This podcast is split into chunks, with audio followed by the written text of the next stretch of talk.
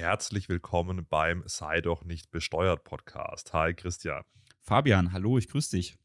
Du, mir brennt immer noch eine Sache irgendwie, die ich dich schon immer fragen wollte. Du hast ein Video gemacht zum Thema Fettabsaugung. ja, ja. Aber aus einem steuerrechtlichen Hintergrund. Äh, ja, man muss vielleicht, ja, man muss vielleicht sagen, ich, also ich habe das gesagt, dass es da ein Krankheitsbild ist, also ein Liebödem. Ja, ich habe es zwar im Video gesagt, aber da haben sich dann einige so ein bisschen aufgeregt, aber das ist natürlich klar, auf Social Media regt man sich gerne mal auf. Also Liebödem Ödem ist wirklich eine Krankheit. Also es ist eine krankhafte Fettverlagerung und tut auch weh. Also jetzt nicht so, dass man denkt, oh, jetzt habe ich mal zu viel Chips gegessen, jetzt brauche ich mal eine Fettabsaugung, um wieder ein bisschen hübscher auszusehen. Ähm, das ist wirklich eine, eine Krankheit. Und äh, jetzt sind wir schon mittendrin im, im Thema Krankheitskosten. Normalerweise, ja, vielleicht machen wir mal so ein Sneak Preview bei der, beim Liebödem. Ähm, normalerweise brauche ich bei vielen Sachen eben eine amtsärztliche Bescheinigung oder eben eine Bescheinigung vom äh, medizinischen Dienstes der Krankenversicherung. Und da wurde jetzt entschieden, dass es eben bei einem Liebödem auch außergewöhnliche Belastungen sind ohne eine solche Bescheinigung. Aber jetzt sind wir schon mittendrin in der Rechtsprechung. Lass uns vielleicht nochmal kurz einen Schritt zurück machen und ja, so mit den, mit den Basics beginnen, ja. Ja, genau. Ich meine, Krankheitskosten und Steuerersparnis, irgendwie so gedanklich führt man da ja das doch zusammen, dass man sagt, okay, wenn man durch eine Krankheit besonders belastet ist, soll das auch einen Steuervorteil mit sich bringen, weil man ja vielleicht in seiner Leistungsfähigkeit eingeschränkt ist. Insofern ist das Thema natürlich für uns hier, für unseren Podcast wirklich auch interessant und, und ganz gut, dass wir da heute mal drüber sprechen. Und ich sage mal, ein, eine große Unterscheidung ist ja bei den Krankheitskosten, ob das irgendwie mit dem Beruf zusammenhängt, was sicherlich selten der Fall ist, aber auch vorkommen kann, und ob das äh, oder der andere Variante, Variante wäre dann, ob das sogenannte außergewöhnliche Belastungen sind. Wie stehst du zu dem Unterschied? Ja, jetzt äh, Sneak Preview zum zweiten Mal. Ja, also es ist eher selten, dass es eben Werbungskosten oder Betriebsausgaben sind. Ähm, könnte man sich vielleicht vorstellen, Betriebsunfall. Ich keine Ahnung, ich bin irgendwo in der Fabrik und mir fällt irgendwie was auf den Fuß oder sowas. Aber da muss man natürlich auch sagen, oft werden dann solche Geschichten von der Krankenversicherung abgedeckt oder vielleicht auch von der Unfallversicherung über die Berufsgenossenschaft. Also der häufigere Fall, bei dem man Krankheitskosten von der Steuer absetzen kann, sind nicht äh, eben Werbungskosten oder Betriebsausgaben, sondern außergewöhnliche Belastungen. Ich möchte aber doch noch zwei, drei ähm, Worte dazu sagen, ne? weil die, also diese zwei Kategorien muss man halt unterscheiden und wenn man jetzt eben in dem Bereich ist, Betriebsausgaben, Werbungskosten, ist natürlich ein steuerlicher Vorteil viel eher gegeben, als das bei den außergewöhnlichen Belastungen der Fall ist. Und deswegen versucht man natürlich auch immer mal wieder da in diesen Bereich reinzukommen und du hast es gerade schon gesagt, bei diesen klassischen Berufsunfällen oder natürlich auch Berufskrankheiten, so gerade der Klasse, das klassische Beispiel ist Bleivergiftung, ja, oder so in Chemiefabriken, wenn da irgendwas passiert oder wenn man eben wegen viel Arbeiten dort sich eine Krankheit zuzieht, dann kann das schon so sein, dass man dann eben auch diese Kosten für die Behandlung und, und Heilung der Krankheit eben als Werbungskosten oder Betriebsausgaben in der Steuererklärung äh, absetzen kann. Ein klassischer Fall ist natürlich auch Unfälle auf Dienstreisen. Das kann dann auch dazu führen, dass man die Kosten, die damit im Zusammenhang stehen, äh, da als Werbungskosten, Betriebsausgaben absetzen kann. Interessant ist, nicht wenn man mit Alkoholeinfluss gefahren ist. Das fand ich ganz, ganz interessant. Und in diesem Bereich versucht man natürlich immer wieder auch, da gibt es viele interessante Rechtsprechungen, wo man sagt, okay, da haben dann Leute versucht, dass äh, irgendwelche Krankheiten, die mit dem Beruf im Zusammenhang stehen, von der Steuer abzusetzen. Ich habe hier zum Beispiel gesehen, ein Rechtsanwalt hat mal versucht, seinen Herzinfarkt als beruflich veranlasst durchzubekommen. Das hat nicht geklappt, obwohl das sicherlich auch oft in, irgendwie in Beziehung steht, ja. Aber wie du es schon gesagt hast, es ist, glaube ich, deutlich einfacher in dem Bereich der außergewöhnlichen Belastung zu kommen als Werbungskosten, Betriebsausgaben. Vielleicht eine Sache noch, ist bei uns auch freiwillige Teilnahme am Betriebssport. Ja, ist ja auch die Frage, was ist dann, wenn du da Firmenlauf oder so knickst dann um und äh, hast dann Krankheitskosten, hängt ja irgendwie, machst ja da nur mit, weil die Firma dich darum gebeten hat oder so. Bei uns auch immer so ein Thema, aber da gibt es auch Rechtsprechung, die sagt, äh, sorry, das geht nicht, sind, sind keine Krankheitskosten, die irgendwie mit dem Beruf zusammenhängen. Wie sieht es mit der Brille aus, Fabian? Du hast ja, glaube ich, auch eine Brille. Ja, ja, das ist richtig. Ja. Ähm, also, obwohl ich sehbehindert bin, kann ich die leider nicht von der Steuer absetzen. also, äh, das geht leider nicht nur in absoluten Ausnahmefällen. Bildschirm, Arbeitsbrille zum Beispiel wäre so dieser Fall, ne? Genau, aber ja, das ist dann, wenn halt diese äh, Sehbeschwerden eben auf eine Tätigkeit am Arbeitsplatz zurückzuführen sind. Und das ist natürlich schwer zu argumentieren. Also ich habe seit Kindesbein an eine Brille. Hat bei mir, bei mir lange nicht festgestellt. Ich bin immer so ein bisschen zögerlich über irgendwie den Nachbarszaun geklettert im Vergleich zu den anderen Kindern. Und die Leute haben immer gedacht, was ist denn mit dem los? Ja, und aber der Fabi hat halt nichts gesehen. so, also ja, also wenn es wirklich zurück zurückzuführen ist und man wirklich eine Bildschirmarbeitsbrille braucht, ähm, dann okay, äh, sonst eher weniger. Ja. Was ich ganz interessant fand jetzt in der Recherche hier hierzu zu dem Podcast, dass man beim Thema Burnout, das ist ja natürlich auch immer verstärktes Phänomen, dass es da wohl so eine Tendenz gibt, habe ich zumindest so erkannt in der Rechtsprechung, dass man da vielleicht schon sagen kann, das hängt mit dem Beruf zusammen. Ist ja auch klar, ja. Meistens ist das ja wirklich wegen einer Überforderung, dass man dann eben psychisch auch mal aussteigt. Ist ja zumindest was, was man immer wieder liest und hört. Vielleicht muss man nochmal also klarstellen, Kosten, die man selbst getragen hat. Ja, wenn Kosten anfallen, die die Krankenversicherung getragen hat beispielsweise oder auch der Arbeitgeber und man nicht selbst belastet ist, kann man diese Kosten, die irgendein Dritter, beispielsweise die Krankenversicherung für eine Therapie getragen hat, nicht nochmal zusätzlich selbst von der Steuer absetzen. Also hier geht es wirklich nur um die selbstgetragenen Kosten. Und die sind meist, also wir haben jetzt ein paar Fälle genannt, in denen es eben Betriebsausgaben, Werbungskosten sein können. Im Regelfall äh, sind es außergewöhnliche Belastungen. Und das ist eigentlich so der, der Regelfall. Also wenn man irgendwelche Arzneimittel kauft, bei denen man Selbstbehalt hat oder Arztkosten oder irgendwelche anderen Behandlungskosten hat, dann sind es meistens außergewöhnliche Belastungen. Und vielleicht steigen wir gleich mal ein, dass es auch eine zumutbare Belastung gibt, oder? Das ist, denke ich, wichtig zu verstehen. Deswegen hat Christian vorhin gesagt, es ist besser, es sind beispielsweise Betriebsausgaben ja, oder, oder Werbungskosten, weil diese außergewöhnlichen Belastungen wirken sich nicht aus, wenn man eben zu geringe außergewöhnliche Belastungen hat. Da gibt es eine Staffelung, also ist relativ komplex gerechnet. Wenn man so als nicht steueraffiner ins Gesetz guckt, kann man das ein bisschen falsch verstehen. So eine dreigliedrige äh, Staffelung. Äh, wenn man jetzt beispielsweise Steuerpflichtiger ist, der keine Kinder hat, dann bis zu 15.340, 5 Prozent, ja, das muss man tragen, über den Betrag bis zu 51.130 Euro. Der Gesamtbeträge der, der Einkünfte dann 6 Prozent, über diesen 51.130 Euro 7 Prozent. Also muss man ein bisschen Dreisatz äh, rechnen und dann muss man eben ausrechnen, wie viel muss man selbst tragen und das ist dann schon einiges. Bei 50.000 Euro Einkommen, sind das 3.000 Euro, die du erstmal an Kosten haben musst, bis sich das überhaupt auswirkt. Und das ist ja schon enorm, weil wenn ich jetzt an die Werbungskosten denke, da muss man aktuell nur 1.230 Euro an Kosten haben, dass es sich auswirkt. Und da, da kann ich ja alles mit reinrechnen, also auf Weg zur Arbeit und so weiter. Das heißt, da ist man schnell mal drüber und dementsprechend wirken sich auch dann die Krankheitskosten voll aus. Also bei 50.000 Euro, etwa 3.000 Euro, ich meine, da und wir reden ja von selbstgetragenen Kosten, also 3000 Euro nicht übernommene Krankheitskosten. Das muss ich erstmal haben im Jahr und erst dann fängt es an, sich überhaupt erst auszuwirken. Also das ist schon eine Hürde, die man nehmen muss und das ist, das ist auch deswegen manchmal so, jetzt nehmen wir an, das Beispiel, jemand hat zweieinhalbtausend Euro Krankheitskosten, ist ja nicht wenig. Und das erlebe ich auch oft auch in so einen Kommentaren oder, oder, oder Nachrichten, dass ja, es kann ja nicht sein, dass ich jetzt zweieinhalbtausend Euro Krankheitskosten selbst getragen habe und die steuerliche Auswirkung ist genau 0 Euro. Ja, aber das ist eben wegen dieser zumutbaren Belastung. Das erlebe ich aber auch immer wieder, wenn es jetzt um die Erstellung von Steuererklärungen geht. Letztens auch für meine Schwiegergroßmutter habe ich die Steuererklärung erstellt und die war ganz happy. Die, äh, naja, also letztendlich die, die Großmutter von meiner Frau, ja. okay, ja, das habe ich noch nie. Schwiegergroßmutter. ja, ja.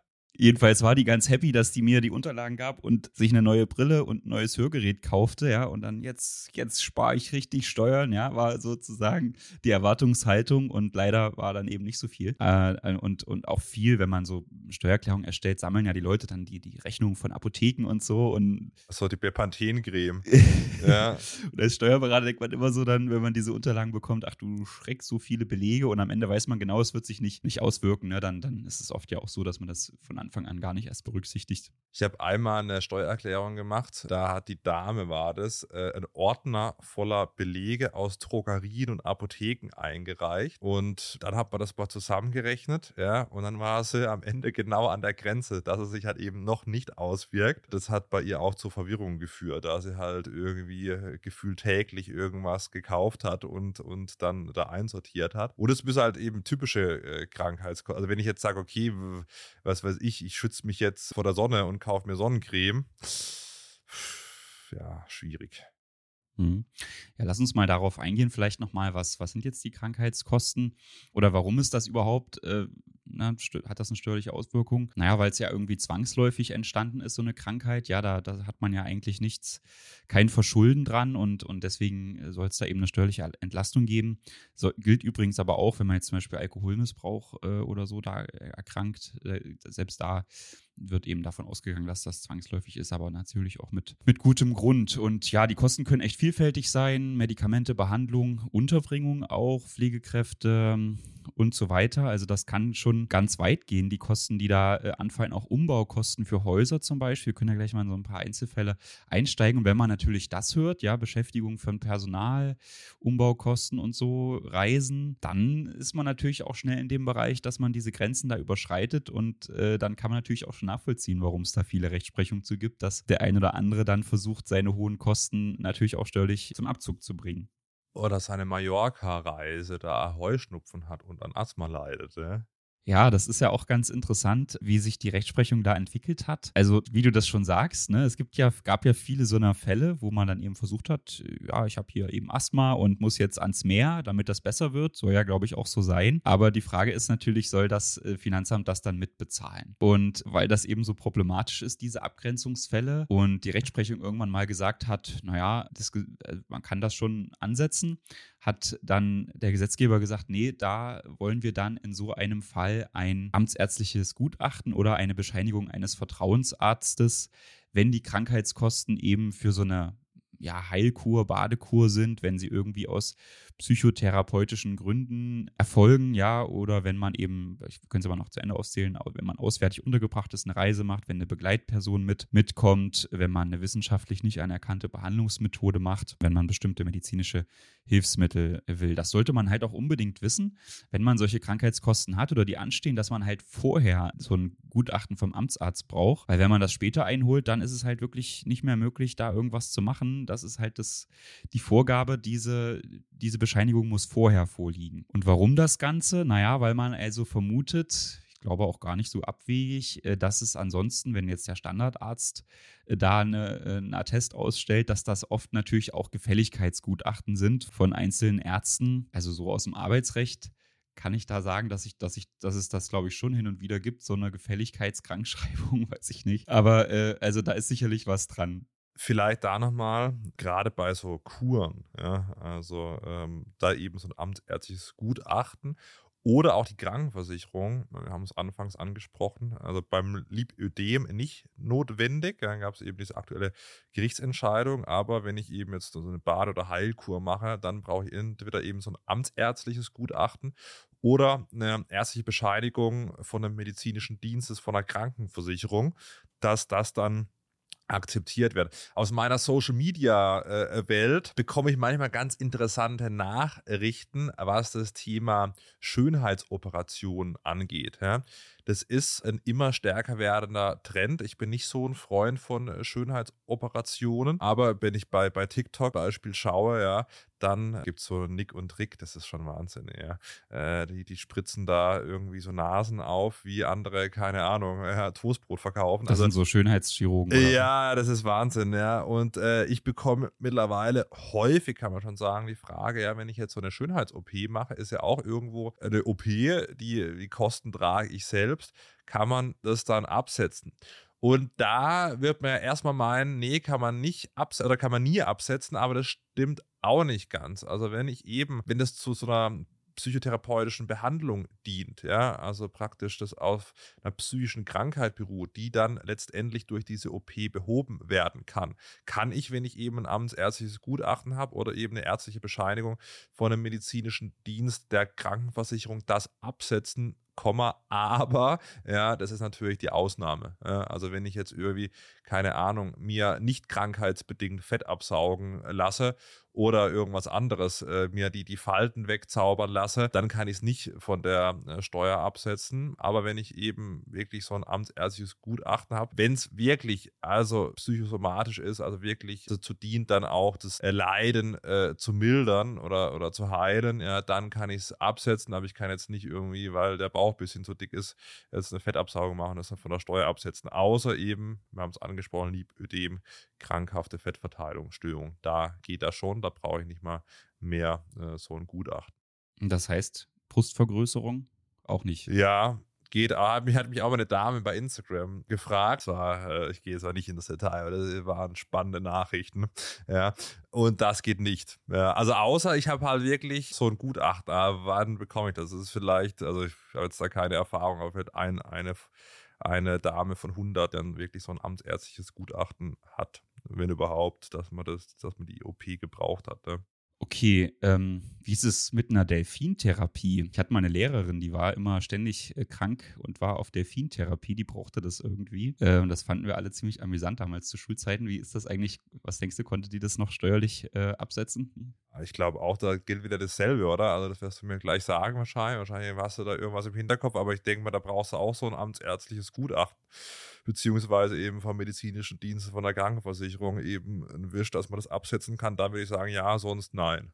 Ja, genau. Ja, also, aber da sieht man halt, also da gibt es natürlich dann auch entsprechende Urteile zu, die man da so findet, wie weit das dann geht. Und wenn so eine Delfintherapie ist sicherlich nicht günstig, da kann man dann, glaube ich, auch schnell diese zumutbaren Belastungen überschreiten. Ja, künstliche Befruchtung fand ich noch ganz interessant, auch wie sich das so entwickelt hat. 1997 gab es noch Urteile vom BFH, die eben sagten, künstliche Befruchtung können Krankheitskosten sein, weil die ist ja die Krankheit, dass man eben das mit, dass das mit der Empfängnis nicht klappt. Aber nur, wenn der Samen von dem verheirateten Ehemann stammt. Dann war es okay, ja, also dann sprach man von Krankheitskosten. Man hatte da wohl das Wohle des Kindes im Blick, äh, das ja es wohl besser hat, wenn es dann mit einer verheirateten, mit verheirateten Eltern aufwächst äh, und gezeugt wird. Und das ist aber natürlich jetzt mittlerweile überworfen. Aber das finde ich irgendwie immer so ein bisschen interessant, wie das so früher gesehen wurde und was da so für Argumente angeführt wurden. Und da sieht man eben auch, dass das ganz gut ist, wenn sich die Rechtsprechung hier und da weiterentwickelt. Also künstliche Befruchtungen können äh, dann eben außergewöhnliche Belastung sein, auch wenn das eben von einem fremden Dritten kommt und jetzt nicht vom Ehemann. Aber äh, es muss schon krankheitsinduziert sein. Genau, also die Empfängnisunfähigkeit als Krankheit muss natürlich da sein, ja, genau. Da gibt es ja auch einige Finanzgerichtsurteile. Also es muss schon dann dazu helfen, dass eben ein Problem überwunden wird. Ich habe ganz interessant eine Frage gehabt zum Thema Social Freezing. Ja, ich weiß nicht, Christian, weißt du, weißt du, was das ist? Nee. Das ist praktisch, es sind Eizellen einfrieren. Da hat mir eine Followerin geschrieben, also dass dass man da mal was dazu machen konnt, könnte. Ich glaube, ich weiß nicht, ob es da schon Finanzgerichtsurteile dazu gibt. Ich glaube eher nicht. Jetzt schaue ich mal. Ach, das ist, wenn du dann eben zu alt wirst, äh, kannst du dann eben das einfrieren, damit das später noch möglich ist, äh, da eben Kinder zu kriegen. Okay. Ist halt die Frage, ist das eine Krankheit? Das ist ja ein üblicher Alterungsprozess irgendwie auch, ja. Aber das sind natürlich jetzt auch Themen, Fabian, wo wir echt von Brustvergrößerung über künstliche Befruchtung, das eigentlich verlassen wir hier unser ja, ja. Also wir, ja, wir müssen mal hier vielleicht mal Doc Felix in den Podcast einladen. Ähm, aber ich würde sagen, also mir jetzt gerade eingefallen, weil es eben vor ein paar Tagen war, muss ich auch nochmal einlesen können. Aber ich würde auch sagen, also ich glaube jetzt nicht, dass es da schon was gibt an, an Rechtsprechung. Ich würde auch sagen, das ist nicht von der Steuer absetzbar, weil in dem Moment geht es, geht es ja noch. Also man lässt praktisch mal lässt es einfrieren und muss man vielleicht auch unterscheiden. Wie gesagt, wir sind hier wirklich medizinisch äh, komplett nicht bewandert. Aber ich würde sagen, von der Rechtsprechung her, was die künstliche Befruchtung angeht, dürfte es dasselbe sein. Also es muss halt irgendwie was mit Krankheitskosten zu tun haben. Ja? Äh, und wenn es da möglich wäre, dann gibt es sicherlich eine Chance, das abzusetzen. Normalerweise brauche ich eben irgendwas, was dann irgendeine Krankheit bedingt. Ja, von dem wir erstmal am ersten Blick sagen, nein, aber vielleicht, wenn es eben krankheitsbedingt ist, dann vielleicht ja. ja. Ich hätte vielleicht noch eine Referenz, ähm, mit der ich mich schon mal beschäftigt habe. Man kann ja bei Neugeborenen das, das Nabelschnurblut auch einfrieren, um dann äh, daraus eben später mal bei entsprechenden Krankheiten oder in der Hoffnung auf einen medizinischen Fortschritt die Stammzellen aus diesem Nabelschnurblut zu gewinnen, um damit dann eben irgendwas äh, zu heilen oder was äh, krasse Sachen damit zu machen, die halt dann nicht gehen, wenn man die Stammzellen nicht mehr eingefroren hat. Und das das, das habe ich tatsächlich auch bei der Geburt meines Kindes gemacht. Und das konnte man, kann man nicht von der Steuer absetzen, ne? weil das natürlich jetzt dann auch keine Krankheit im Moment ist. Später vielleicht, dann, dann sieht es wieder anders aus. Aber die Kosten, die man hat für das Einfrieren von, von diesem Nabelschnurblut, das ist auch steuerlich irrelevant. Aber macht auch Sinn, ja, passt natürlich dann zu dieser Zwangsläufigkeit und so weiter, die vorliegen muss. Äh, die ist ja da nicht gegeben. Ja, spannend. Ja. Aber wie gesagt, zumutbare Belastung, das ist immer so, das ist eigentlich bei dem Thema des Hauptdings, ja, komme ich eben darüber. Soll man noch kurz was sagen zum, zum Thema Menschen mit Behinderung und den, den Pauschbeträgen? Ja, unbedingt. Das kann natürlich Folge einer Krankheit sein oder äh, auch angeboren sein, dass man eben einen Grad der Behinderung hat. Das äh, bekommt, bekommt man dann eben auch von den, ich meine, die Landesverwaltungsämter der, der jeweiligen Länder sind dafür zuständig, eben diesen Schwerbehindertenausweis auszustellen. Und äh, da gibt es natürlich die eine oder andere Vergünstigung, aber auch steuerlich äh, führt das eben automatisch dazu, dass man dann etwas spart. Deswegen ist das natürlich ein, ein, ein Thema, mit dem man sich, wenn man krank ist, auch beschäftigen sollte. Und ja, das kommt, die, da gibt es dann so Pauschbeträge, die man eben äh, direkt steuerlich geltend machen kann. Das kommt jetzt darauf an, wie hoch ist der Grad der Behinderung. Jetzt nur mal so vielleicht zwei, drei Ausschnitte. Wenn man 20 Prozent schwerbehindert ist, bekommt man 384 Euro pro Jahr. Wenn man 70 Prozent schwerbehindert ist, 1780 Euro und bei 100 Prozent Schwerbehinderung 2840 Euro. Also das ist halt ein Pauschbetrag, also man bekommt das nicht wirklich, das vielleicht nochmal dazu gesagt, irgendwie eins zu eins zurücküberwiesen. Bei, wenn, wenn man blind, taubblind ist, ähm, da ist sogar der äh, Betrag, Pauschbetrag bei 7400 Euro. Mhm. Das hängt natürlich dann auch damit zusammen, dass du ja dann durch die Behinderung eben wirklich einen Mehrbedarf hast, ja, vielleicht Begleitpersonen brauchst oder ähm, so. Das ist dann der Hintergrund, das ist ja auch ganz gut geregelt, dass es da eben nicht, dass man da nicht Belege sammeln muss, sondern einfach bestimmte Pauschbeträge ansetzen kann. Und was auch ganz interessant ist, das ist zusätzlich zu den außergewöhnlichen Belastungen. Also wenn wir es in beispielsweise den Behindertenpauschbetrag von irgendwie, was weiß ich, 2840 Euro ähm, in Anspruch nehmen, dann kann man zusätzlich für unregelmäßige und besondere Kosten, also beispielsweise so eine Kur, ja, dann zum Behindertenpauschbetrag noch diese außergewöhnlichen Belastungen geltend machen. Also es schließt sich nicht aus, nur wenn man das eine nutzt, äh, kann man das andere trotzdem noch nutzen. Das ist, denke ich, ganz interessant. Und vielleicht auch ganz gut zu wissen, wenn man jetzt ein Kind hat, äh, was den Behindertenpauschbetrag nicht selbst nutzt, kann man den als Eltern äh, auf sich übertragen lassen in der Anlage Kind. Das ist vielleicht auch ganz, ganz äh, interessant. Ja. Genau, auf beide Elternteile geht das über und ich meine, man kann dann auch sagen, dass auf einen Elternteil übergeht, dann muss der andere zustimmen. Und äh, gerade bei den außergewöhnlichen Belastungen, du hast vorhin schon mal angesprochen, Christian, ist natürlich, wenn man jetzt äh, gerade eine Gehbehinderung hat, dann kann man eben diesen behindertengerechten Umbau, und da kommt man schon mal eher über diese zumutbaren Belastungen, dann auch als außergewöhnliche Belastung absetzen. Da kann man äh, Zuschüsse bei der Pflegekasse auch beantragen. Und wenn man natürlich aber da Zuschüsse bekommt, muss man die wieder gegenrechnen. Also ich kann jetzt nicht, wenn ich jetzt 10.000 Euro Kosten für einen behindertengerechten Umbau habe und bekomme da irgendwie 5.000 Euro Zuschuss, kann ich jetzt nicht die vollen 10.000 Euro absetzen. Das muss man dagegen rechnen. Ähm, das vielleicht nochmal, äh, dass man das mal gesagt hat noch. Ja. Vielleicht noch ergänzend, wenn man jetzt einen Angehörigen äh, mit Behinderung pflegt, kann man, man, sollte man mal prüfen, ob man Pflegepauschbetrag geltend machen kann. Ja, die stehen in Paragraph 33 B Absatz 6 ist es, glaube ich, ja. Ab Pflegegrad 2 geht es. Ich glaube, früher war es sogar erst ab Pflegegrad 3. Also Pflegegrad 2 600 Euro, Pflegegrad 3 1100 Euro und 4 und 5800 Euro. Ich meine, bis 2021, aber bin mir nicht mehr ganz sicher, aber ich glaube, es war erst früher ab Pflegegrad 2 und wurde da bei der Verdopplung der Behindertenpauschbeträge, die wurden 2021 auch verdoppelt, angepasst. Also geht jetzt mittlerweile früher und bei den Behindertenpauschbeträgen wir jetzt eben höhere Pauschbeträge, die man da geltend machen kann. Und wenn mehrere Personen dann die eine zu pflegende Person pflegen, muss der Pauschbetrag auch aufgeteilt, aufgeteilt werden, ne, auf die Zahl der Personen. Und es gibt noch ähm, ja, Erleichterungen bei den äh, Fahrtkosten. Also bei Fahrten zur Arbeit dürfen Menschen mit Behinderung beide Wege absetzen. Ja.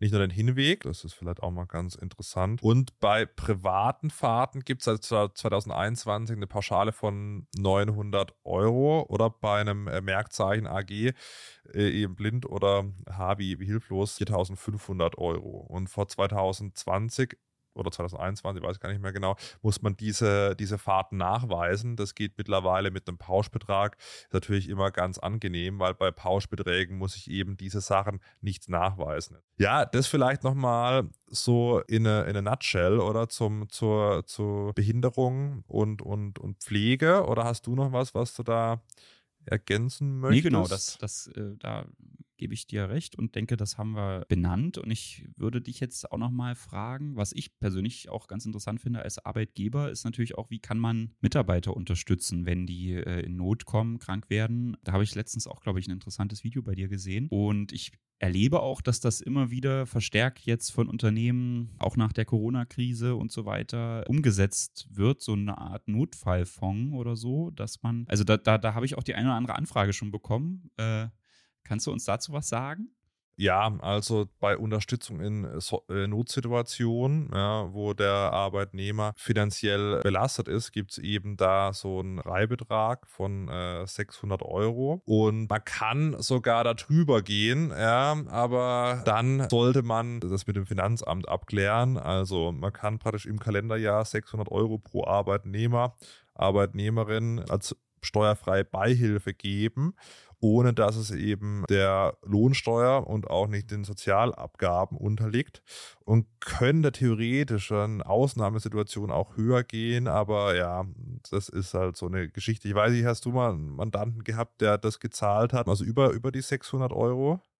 Nee, das jetzt noch nicht, aber ich erlebe halt gerade viele Fälle, die jetzt eben diese Fonds so aufbauen. Ne? Also nennt man jetzt, ich nenne es jetzt einfach mal Fonds. Es ist natürlich so kein Fonds im Sinne des Investmentsteuergesetzes. Es, es ist ja so gedacht, dass es eben auch nicht nach Gutdünken des Arbeitgebers dann einfach ausgezahlt wird, sondern dass es so eine Art Arbeitnehmervertretung gibt, die dann auch mitentscheiden, wann bekommt jetzt wer was und wo liegt jetzt wirklich so ein Krankheits- oder Unglücksfall vor. Und äh, deswegen halt Fonds, weil es so eine gewisse Fremdverwaltung gibt, die dann eben darüber entscheidet, wer bekommt jetzt was. Und das ist natürlich aus sozialen Gesichtspunkten wahrscheinlich ein, ein, gutes Benefit für den Arbeitgeber, dann auch noch steuerfrrei. Da sind wir beide ja hier sowieso immer große äh, Verfechter dafür, alles Mögliche steuerfrei auszuzahlen. Weil das ist natürlich, ne, wenn hast du wirklich einen Krankheitsfall, dann sagst du vielleicht, okay, gibt es halt 500 Euro mehr Lohn und beim Mitarbeiter kommen 250 Euro an. Das ist natürlich dann wirklich nicht so sinnvoll und da macht das natürlich jetzt hier ganz besonders Sinn, ja. Vielleicht da nochmal ein Hinweis, ja, uns hören ja auch ein paar Steuerberater, Steuerberaterinnen zu. Bei diesen 600 Euro übersteigenden Kosten, ja, da kann man beim Finanzamt eine Lohnsteueranrufungsauskunft beantragen. Ja, und das Finanzamt ist in dem Fall auch zur Auskunft verpflichtet. Und dann kann man eben klären lassen, ist in diesem Fall bei diesem Arbeitnehmer eben das auch über diesen 600 Euro steuerfrei. Das ist ganz, denke ich, ganz gut, bevor man da irgendwie, keine Ahnung, 5000 Euro auszahlt und dann irgendwie nach ein paar Jahren dann merkt, wenn man die Prüfung kommt, das wäre dann doch äh, Lohnsteuer und äh, sozialversicherungspflichtig gewesen. Also Anrufungsauskunft in, ja, und die ist auch Fall, kostenfrei. Ja. Ne? Das also, da kann man die schön das Finanzamt in die Pflicht nehmen und ja, ist ja wirklich eine tolle Sache eigentlich. Also uns hören ja auch viele vom Finanzamt zu. Also liebe Grüße gehen, gehen da raus. Ja, ist ein, ist ein cooles Instrument. Also finde ich schon gut, ne? Gerade weil äh, in dem Bereich kann es ja dann auch viel Streit geben mit vielen Folgen, ne? Nachzahlungen und so. Da ist ja sinnvoll, das vorher abzuklären. Und vielleicht auch nochmal an alle anderen, die zuhören, ja, gerne den Podcast abonnieren, uns eine Bewertung da lassen. Das, das freut uns natürlich. Auf jeden Fall. Wunderbar. Ja, Christian, haben wir noch was vergessen? Sonst haben wir relativ kompakt jetzt mal so äh, Krankheitskosten etc. pp. gehakt, oder? Vielleicht noch eine Sache. Es gibt ja auch diesen Paragraphen 3 Nummer 34, auch so das Thema, kann man dem Mitarbeiter das Fitnessstudio kostenfrei bezahlen? Ne, wenn man so ein bisschen durchs Steuergesetz stöbert, findet man da eben auch was, dass man Leistungen zur Verhinderung und Vermeidung von Krankheitsrisiken, wenn man da eben was ausgibt für die Mitarbeiter, kann das steuerfrei erfolgen bis 600 Euro im Jahr. Und da könnte man natürlich schnell auf die Idee kommen und sagen, na klar, äh, dann schicke ich die hier alle ins Fitnessstudio und zahle denen die Beiträge und alle sind happy. Aber da muss man natürlich sagen, dass das schon sehr beschränkt ist auf ganz bestimmte Kurse, die dann eben auch zertifiziert sind und so. Also die der Standard-Fitnessstudio-Beitrag ist da leider nicht mit drin. Nee, was man machen könnte, wenn man noch keine Sachbezüge nutzt, 50 Euro pro Monat, kann man das nutzen, um das Fitnessstudio bis zu 50 Euro pro Monat zu bezahlen. Wenn man sich anderweitig irgendeinen Tankgutschein oder sowas im Betrieb verteilt, dann könnte man das über diesen Umweg regeln. Ja, genau. Ja, aber wie gesagt, Fitnessstudio äh, in der Regel nicht wäre eigentlich mal eine gute Sache. Ja. Die Frage ist bloß halt, ob man dann hingeht. Ja. Ich zwinge mich seit ein paar Wochen wieder ins Fitnessstudio, aber habe äh, über, über Corona, also war ich der beste Kunde vom Fitnessstudio. also immer fleißig die Beiträge gezahlt, bin ich hingegangen. Aber äh, seit ein paar Wochen zwinge ich mich wieder. Die Fitnessstudios haben nicht so eine gute Lobby, glaube ich, in der Politik. Äh, da, ja, das äh, ist vielleicht ein Grund dafür, weiß ich nicht. Aber ja, was ganz interessant wäre, wenn man dann irgendwie einen Nachweis hätte, jetzt vielleicht mal ein Gesetzesvorschlag, ja. Bin ja ich bin ja jetzt dann äh, in der Woche wieder beim Finanzminister. wenn man irgendwie einen Nachweis hätte, dass man wirklich hingeht, ja, so präventiv, ob man dann vielleicht diese, diese Kurse, ob es dann nur praktisch so zertifizierte Kurse sein müssen oder auch so ein Ganzkörpertraining, das wäre, wär, glaub gar nicht so schlecht, ja. Ja, wäre ich, würde ich unterstreichen, unterstützen, definitiv, ja vieles. Ich, ich merke das. Also ich weiß auch, das ist ein Schweif aus dem Leben, aber muss ja auch manchmal sein. Ich weiß, als ich vor, ja, ich weiß so drei Monate bin ich jetzt wieder aktiv im Fitnessstudio und hey, beim ersten Training nach irgendwie zwei Jahren Abstinenz, ich weiß, dort habe ich in Freiburg trainiert und dann musste ich beruflich nach Düsseldorf und bin dann äh, im Hotelzimmer im Bett gelegen und konnte meine Arme nicht mehr ausstrecken. das war Wahnsinn. Ja, also äh, das sieht man mal, wer rastet, der rostet. Ist echt aus echt sinnvoll, vor allem wenn man eben am äh, Schreibtisch sitzt, so wie ich jetzt gerade. Ich weiß nicht, ob du, ob du, ob du stehst, Christian, ja. Wir sehen uns gerade nicht. Aber da ist es echt sinnvoll, äh, was zu machen. Ja, und wenn es, also wenn es nur so ein bisschen was ist, das nochmal vielleicht als abschließendes äh, Wort, dass man vielleicht präventiv auch was machen sollte und dann nicht erst auf die äh, Krankheiten warten sollte. Manche sind natürlich nicht vermeidbar, aber ein paar Sachen sind schon vermeidbar, wenn man eben sich bewegt und einigermaßen gesund ernährt und so weiter. Das würde ich so einfach mal als Schlusswort setzen. Christian, was meinst du? Dem, sehr gut, dem kann ich nichts mehr hinzufügen. Sehr gut, wunderbar. Dann sieht man sich nächste Woche wieder und dann, Christian, liebe Grüße von Freiburg nach Halle. Ja, viele Grüße zurück. Bis nächste Woche. Tschüss. Ciao, ciao.